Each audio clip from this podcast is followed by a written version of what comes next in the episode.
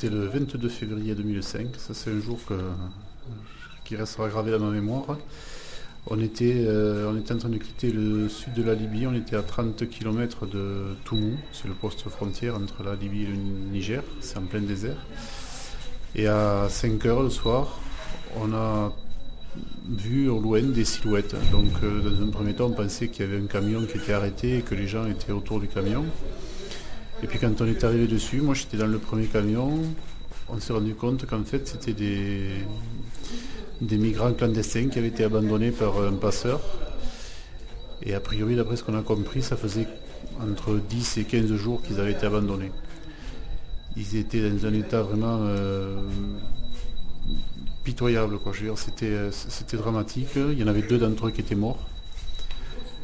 Et nous ont raconté, nous ont montré, ils n'avaient plus qu'une vieille boîte euh, de conserve rouillée dans laquelle ils urinaient pour euh, boire leur urine. Ils étaient vraiment en phase, je n'aime pas ce mot, mais terminal, quoi. C'était vraiment terrible. ils étaient à bord d'un 4x4 plateau apparemment, puisqu'ils étaient une vingtaine. Et le passeur leur a dit euh, descendez vite, il faut que j'aille cacher le 4x4 parce qu'il soi-disant il y avait une patrouille qui arrivait et en fait il les a abandonnés dans la zone. Ce soir-là on en a retrouvé 12 immédiatement. Euh, on a continué la route en remontant leurs traces, enfin la piste. On a retrouvé euh, dans la nuit, on en a retrouvé 5 autres qui étaient aussi dans la région, dans un rayon d'une dizaine de kilomètres. Il y avait des explications qu'ils nous ont données et les traces, puisqu'on avait un pisteur libyen qui était là. Et on est remonté. Le lendemain matin, on en a retrouvé deux autres filles qui étaient à 40 km de là. Vivantes Vivantes, oui, oui. Elles, avaient pris l'option de. Elles assises là au pied d'un rocher, elles attendaient, pensant qu'il y aurait quelqu'un qui passerait. Et elles ont eu la chance que les enfants de l'Aïr passent là. Donc ceux qui sont restés groupés, enfin il y a une partie qui est restée groupée, puis une autre qui a décidé de marcher, de ne pas rester sur place. Voilà, voilà. Parce qu'il n'y avait rien pour s'abriter Non, non, c'était une partie totalement désertique de, sable et de cailloux, il n'y a, pas un arbre pour s'abriter, il n'y a, absolument rien. Vous avez compris tout de suite, vous, ce qui se passait?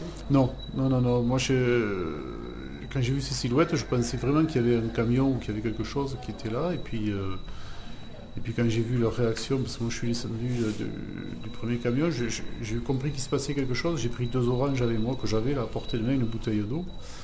Et il y a une des filles qui s'est jetée sur moi, qui m'a arraché les oranges et qui se les a mis comme ça en tirant la bouche, sans les peler, sans rien. Ils étaient vraiment euh, morts de faim, de soif. Il y en avait qu'une, une fille qui parlait français. C'était euh, sur 19 qu'on a récupéré, il y avait 4 garçons et 15 filles qui devaient avoir entre, 15, filles, entre 15 filles qui devaient avoir entre 15 et 18 ans. Et ils venaient de quel pays? C'est très difficile à dire, euh, puisqu'en fait, ils ne voulaient pas dire d'où ils venaient, puisqu'ils étaient dans un statut de clandestin, donc euh, ils nous ont dit du Ghana, du Togo, enfin ça s'est ça s'est recoupé exactement, on ne sait pas de quel pays ils venaient. C'est un pays d'Afrique noire, mais on ne sait pas de quel pays. Et c'est vrai que c'est des gens qui n'ont pas l'habitude de, se déplacer dans le désert. Et la plupart, enfin les cinq que l'on a retrouvés, au lieu de, rester sur l'axe de la piste, ils s'étaient éloignés. Ils ont eu vraiment de la chance qu'on ait un très bon pisteur avec nous, un Libyen, qui, qui a pu suivre les traces, qui n'a pas eu de vent pour effacer les traces et que on a pu les récupérer comme ça dans la nuit. Qu'est-ce qui s'est passé après? Qu'est-ce que vous avez euh, effectué? Donc on les a récupérés, on les a pris avec nous euh, dans les 4x4 et on les a amenés donc euh, au poste frontière à Toumou. Et là, poste frontière libyen? Libyen, entre la Libye et le Niger. Donc c'est là où ils souhaitaient aller, c'était leur direction Eux souhaitaient remonter vers, le, vers la Libye. Hein. Donc ils, avaient déjà passé le poste frontière, mais nous on les a ramenés sur, le, sur ce poste-là à une trentaine de kilomètres. Et là, c'est les autorités libyennes qui les ont pris en charge, en nous expliquant qu'il y avait des conventions et qu'ils allaient les renvoyer dans leur pays. Mais. Ils les prenaient en charge, en fait. Ils les prenaient en charge. Pour une expulsion, en gros. Certainement. Je pense que.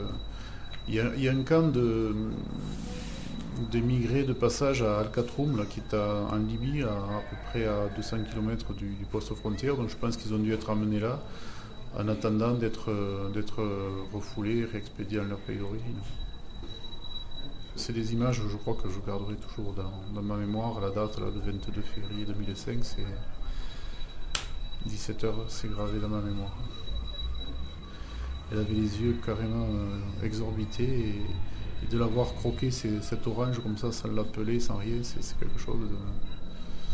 Quand on n'est pas formé ou habitué à ce genre de rencontre, c'est vraiment quelque chose de très marquant. Vous lui avez sauvé la. Temporairement, parce que on les a donc le lendemain, on les a, revus puisqu'on est resté dormir sur le poste frontière. Euh, ils sont venus nous dire au revoir et on leur a demandé si ça leur avait servi de leçon parce qu'ils étaient vraiment passés très près de la mort puisqu'il y en avait deux d'entre eux qui étaient, morts. Et ils nous ont fait comprendre que de toute façon ils recommenceraient.